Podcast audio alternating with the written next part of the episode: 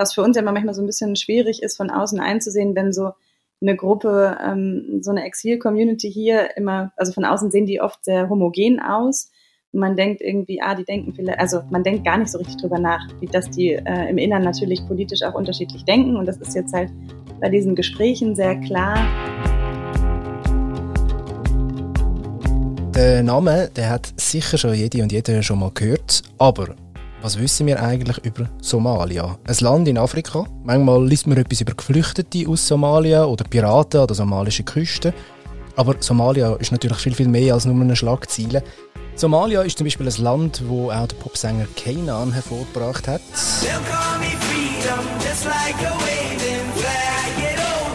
Und über Somalia reden wir mit Sarah Winter-Seiler. Sie ist Co-Redaktionsleiterin vom Surprise Strassenmagazin. Schon etwa die bei uns zu Gast war beim Surprise-Tag.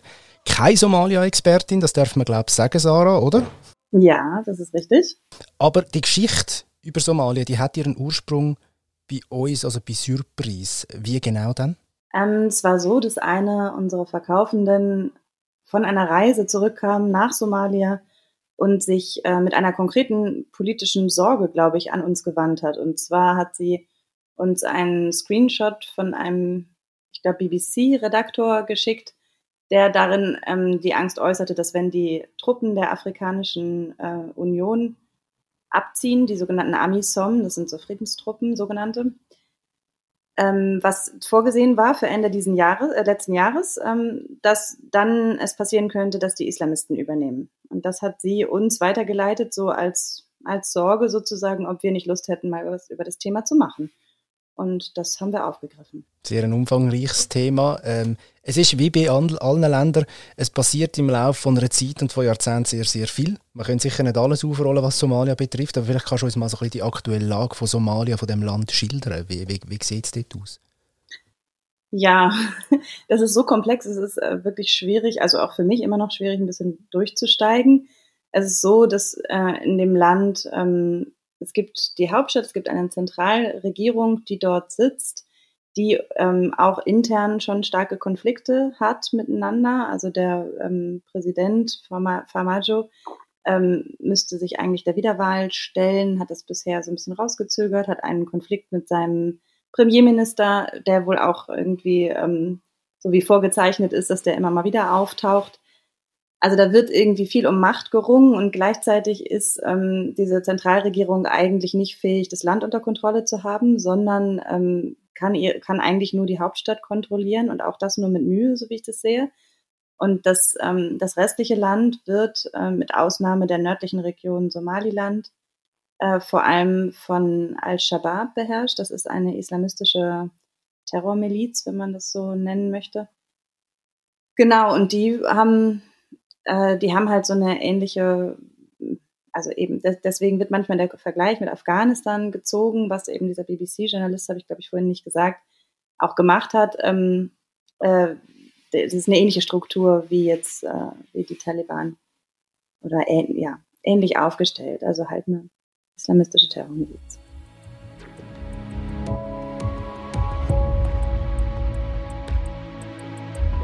Man weiß nie, ob man auch zurückkehrt. Auf dem Dorf ist es besser. Zwar herrscht dort Al-Shabaab, aber die Menschen machen einfach, was Al-Shabaab wollen. Ich muss als Frau weite Umhänge tragen und Socken. Wenn man sich nicht ordentlich verschleiert, kann es passieren, dass man getötet wird. Sie sind herzlos und gefährlich, aber effizient.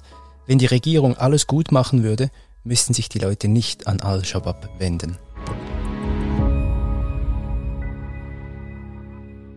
Immer wieder hört man auch so aus diesen Gesprächen, die du aufgezeichnet hast, aus diesen, aus diesen Geschichten, ähm, Erzählungen von den Verkaufenden, den Namen Al-Shabaab, du hast schon mal erklärt, Terrormiliz. Ähm, wie sehr äh, hat der Name Al-Shabaab auch die Gespräche so ein bisschen geprägt, die du geführt hast? Naja, weil das ja grundsätzlich sozusagen die Grundfrage war, passiert dasselbe wie in Afghanistan? Also wenn diese Friedenstruppen abziehen, übernimmt dann die Al-Shabaab auch den restlichen Teil des Landes, der bis jetzt noch von zum Beispiel der Zentralregierung äh, beherrscht wird. Deswegen hat das natürlich schon relativ stark die Gespräche ähm, beherrscht, weil das eigentlich sozusagen wie meine Eingangsfrage war an die vier Leute, mit denen ich gesprochen habe. Ähm, gleichzeitig ist es auch eben nur eine der vielen äh, um die Macht kämpfenden ähm, Gruppen, würde ich sagen. Also erstens ist es nicht die einzige islamistische Miliz, aber wohl die größte, wenn ich es richtig verstanden habe. Und es ist auch nicht so, dass eben die Zentralregierung jetzt sozusagen monolithisch auf der anderen Seite stehen würde, sondern da gibt es auch noch andere. Es gibt auch bezahlte Milizen, die äh, jeder anheuern kann, der dafür Geld aufwenden kann.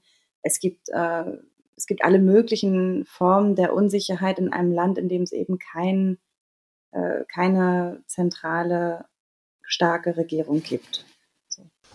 Wenn du mit den Leuten so redest, ist dann Al-Shabaab so ein bisschen das, wo die Leute am meisten Angst davor haben, eben, dass die die Macht übernehmen Oder hast du noch andere Ängste rausgehört? Ich habe das Gefühl, die Menschen haben vor allem Angst vor der Unsicherheit. Und ich habe das jetzt so, also so ganz minimal können wir jetzt ja durch die Pandemie vielleicht mal nachvollziehen, was es heißt, wenn man äh, Unsicherheit erlebt. Also wir können uns irgendwie anstecken und wissen dann nicht, wie ist der Krankheitsverlauf. Wir wissen nicht genau, ähm, kommen wir da lebend wieder raus, sozusagen, wenn man es ins ganz Extreme ziehen will. Und äh, hier ist die Bedrohung ja nicht ein Virus, was eine Menschen befällt oder mehrere Menschen befällt, sondern hier ist die Bedrohung halt konkrete Attentate. Also es kann halt einfach sein, dass man einkaufen geht und an einem Auto vorbeiläuft, das in dem Moment in die Luft fliegt. Es kann sein, dass man zwischen, zwischen die Linien äh, von gerade kämpfenden äh, Milizen gerät. Es kann sein, dass man ähm, ja eben zum falschen Zeit am falschen Ort ist und dann ist man innerhalb kürzester Zeit äh, unter Umständen Geschichte oder schwer verletzt. Genau. Interessant ist auch, ich habe es zwei, dreimal aufgeschnappt bei der Lektüre von der, von der Text von der Verkaufenden, dass Türkei öfters erwähnt wird. Ich habe einmal ähm, eine längere Reportage gehört über, äh, beim SRF über den Einfluss von der Türkei in Somalia. Das ist mir nicht bewusst gewesen also Türkei wird so ein bisschen erwähnt als Ort oder Land, wo man hier reist, wo man wie, wie einfach irgendwie auch ein, neues Zuhause sucht, so habe ich es verstanden. Das ist jetzt ja nicht gerade am Weg, aber der Einfluss gerade vom, vom, vom Erdogan, von der Regierung Erdogan, von der Türkei in Somalia, der ist scheinbar groß. Wieso eigentlich? Also es gehört so ein bisschen zur Strategie der Regierung Erdogan, ähm, ihren Einfluss in der islamischen Welt ausdehnen zu wollen. Der bezieht halt auch die mehrheitlich muslimischen Länder äh, Afrikas mit ein. Ähm, die Türkei hat in Somalia tatsächlich die größte militärische Trainingsbasis äh, außerhalb der Türkei eröffnet, also gebaut und eröffnet. Auch eine riesige Moschee, eine große ähm, Bo Botschaft. Also es geht darum, ähm, Präsenz zu zeigen. Sie machen eben auch Ausbildung für die Regierungstruppen. Das heißt, sie sind einfach aktiv engagiert, das Land und die Regierung Famajo zu stützen. Und es wird auch großenteils positiv wahrgenommen. Und es läuft eben so ein bisschen über die Schiene des, äh, der gemeinsamen Religion. Also man versteht sich. Und ich denke, die Türkei wird da vor allem auch mit, äh, die wollen ihren Handelsbereich ausdehnen. Die wollen äh, dort in irgendeiner Form Geld auch abschöpfen, wenn man das so nennen darf. Spannend ist auch, wenn man die verschiedenen Texte liest von den Surprise-Verkaufenden, die einen reden davon, dass die Regierung gut, das gut macht mit dem Kampf gegen den Terror, zum Beispiel gegen Al-Shabaab und Korruption. Die anderen wünschen sich aber eine andere Regierung, wie die untätig sagt, die aktuelle. Äh, wie hast du so die unterschiedlichen Wahrnehmungen erlebt bei diesen Aufzeichnungen? Sind das komplett verschiedene Welten oder kommt es darauf an, wo dass man vielleicht seine Familie hat? Äh, ja, wie, wie hast du das wahrgenommen? Ich fand es auch extrem spannend, also weil es natürlich auch zeigt, dass, äh, dass was für uns ja manchmal so ein bisschen schwierig ist, von außen einzusehen, wenn so eine Gruppe, ähm, so eine Exil-Community hier immer, also von außen sehen die oft sehr homogen aus.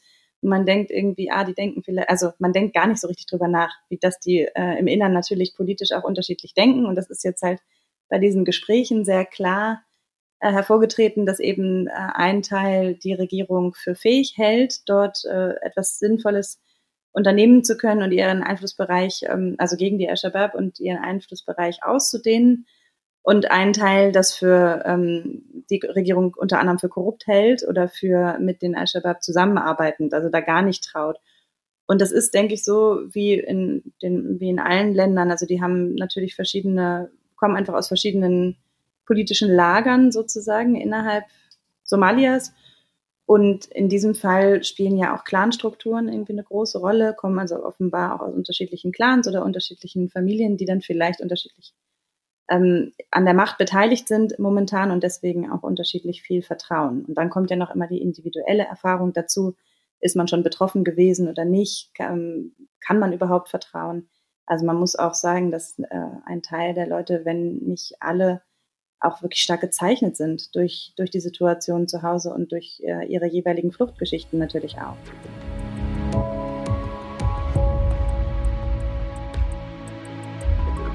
Man kann niemandem trauen, nicht mal den Kindern. Die einen denken, du hast viel Geld, die anderen denken, du kommst aus einem Land, das nicht islamisch ist. Sie werfen dir vor, ebenfalls ungläubig zu sein.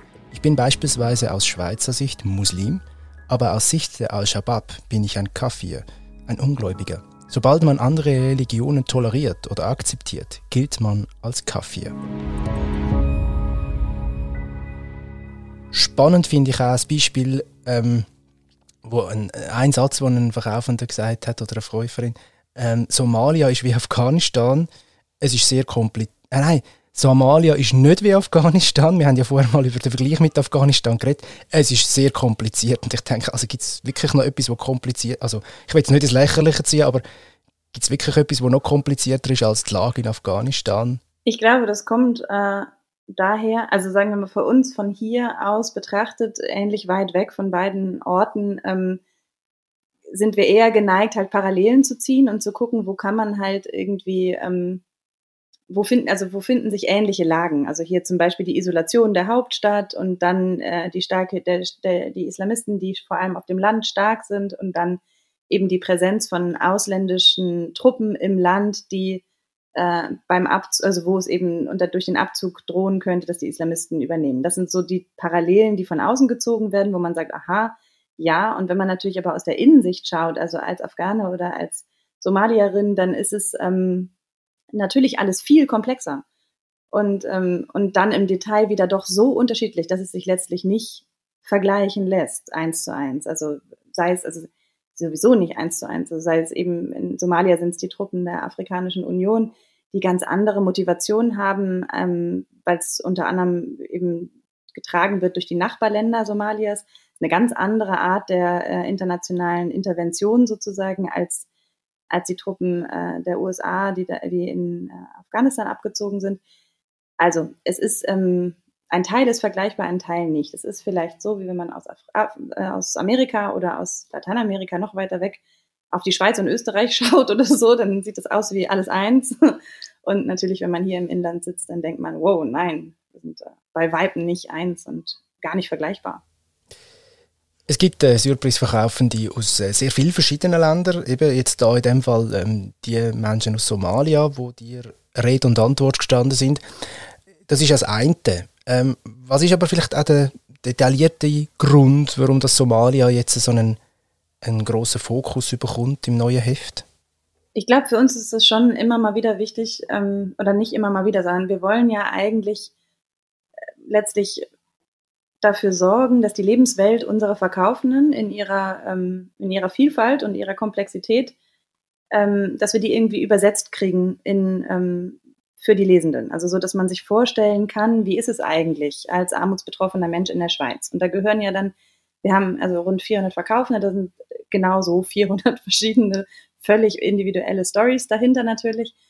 Und ein, äh, ein Teil sind ne, geflüchtete Menschen und da sozusagen mal den Blick zu öffnen für das, was die im Alltag an Sorgen und Nöten mit sich rumtragen. Und es geht dann ja nicht nur um die Sorgen und Nöte, die sie hier erleben, über, keine Ahnung, Diskriminierung, fehlender Zugang zum Arbeitsmarkt, ähm, viele Kinder, keine Betreuung oder was auch immer. Also es war jetzt ein bisschen Klischee, aber ähm, solche Dinge äh, sozusagen transparent zu machen oder zu erklären, darzustellen sondern es geht eben auch darum, dass die natürlich mit einer, einer Ebene im Kopf leben, die über ihre Migration bestimmt ist, nämlich ähm, ihre Familie, die noch vor Ort lebt. Oder ähm, und das ist für uns, glaube ich, auch eine Möglichkeit, ähm, sich mit einem Land nochmal neu zu beschäftigen, auch, auch für die LeserInnen, über den konkreten Zugang zu Menschen. Also wenn man jetzt bei einem somalischen Verkäufer seine Cypris-Ausgabe kauft, dann zu verstehen, ja, was, äh, was bewegt den eigentlich, finde ich, ist, ist, ist schön. Dann kann, ergeben sich vielleicht auch neue Kontakte und ähm, ein neues Verständnis für, für das Gegenüber. Sehr, sehr. Also ich habe das Gefühl, ähm, ich habe einerseits genau durch die Lektüre von diesen Texten ähm, sehr viel gelernt über das Land. Auch wenn es sehr subjektiv ist in der Wahrnehmung, was die, was die Leute erzählen, habe ich, habe ich gefunden. Sehr spannend gewesen. Zusätzlich kommt ja auch noch ein spannender Text vom Journalisten Mark Engelhardt. Die haben ihr schon mal gehört, ihr, die zuhören. Er hat mal bei uns einen Surprise-Tag bestritten, wo wir über Äthiopien geredet haben. Er ist sehr lange in Afrika gewesen, Somalia kennt er auch. Der Titel von dem Text heißt Unter Warlords, Islamisten, Investoren. Ähm, was sagt denn er zu den Schilderungen der Verkaufenden? Wie nimmt er das wahr? Das war ganz interessant, weil wir eigentlich, ähm, also die Entstehungsgeschichte war ja so ein bisschen so, dass die, äh, dass eine Verkaufende zu uns gekommen ist und ich dann vor allem erstmal mit ihr gesprochen habe und dann mit dieser Schilderung zu Marc gegangen bin, um sie einordnen zu lassen, weil ich mich eben, wie gesagt, wie du auch am Anfang gesagt hast, nicht im Detail auskenne oder am Anfang noch gar nicht ausgekannt habe. Und dann erstmal ja auch jemand brauchte, der sich auskennt, der mir sagt, ist das, ähm, wie ist das überhaupt einzuordnen, was sie mit sich bringt an, an, an Geschichte? Weil das ist ja klar, für Journalisten muss man, man muss erstmal schauen, ähm, was steckt dahinter. Und er hat ähm, dann gefunden, ja, ist eine, Einzel, ist eine Einzelschilderung, müssten wir vielleicht noch ein paar mehr haben. Und so ist dann die Geschichte sozusagen wie in Zusammenarbeit entstanden. Ich bin dann losgegangen, habe noch drei andere Leute gesucht und mit denen gesprochen. Und am Schluss ähm, hat er sich das dann nochmal alles durchgelesen und gesagt, es ist jetzt genau, sind alles ganz verschiedene Erzählungen und ähm, aber genau so sind sie ihm in Somalia auch schon begegnet. Alle diese verschiedenen Erzählstränge. Und das zeigt ja auch, dass ähm, dass wir jetzt eigentlich die Chance hatten, ganz gut abzubilden, was es auch an verschiedenen Realitäten gibt dort. Und ähm, ja, und vielleicht auch dadurch, dass eben bestimmte unterschiedliche Wahrnehmungen entstehen, auch zu zeigen, dass die Realität eben auch äh, aus verschiedenen Wahrnehmungen besteht und nicht irgendwie, es gibt nicht die eine große Wahrheit, sondern die Menschen, die dort leben, haben halt unterschiedliche Realitäten, mit denen sie zurechtkommen müssen und unterschiedliche Ängste und Lagen, in denen sie sich bewegen. Ja. Also man darf äh, schonungslos sagen, es sind teilweise wirklich eine sehr grauenhafte Geschichten, die die Leute erzählen, die sie erlebt haben in Somalia. Darum ist meine Frage, nicht, dass du das jetzt eben müsstest einschätzen, aber ähm, hörst du gleich irgendwie ein bisschen Hoffnung raus für Somalia? Jetzt bei den Leuten, die du geredet hast, gibt es Hoffnung für Somalia und für die Zukunft von dem Land? Was denkst du?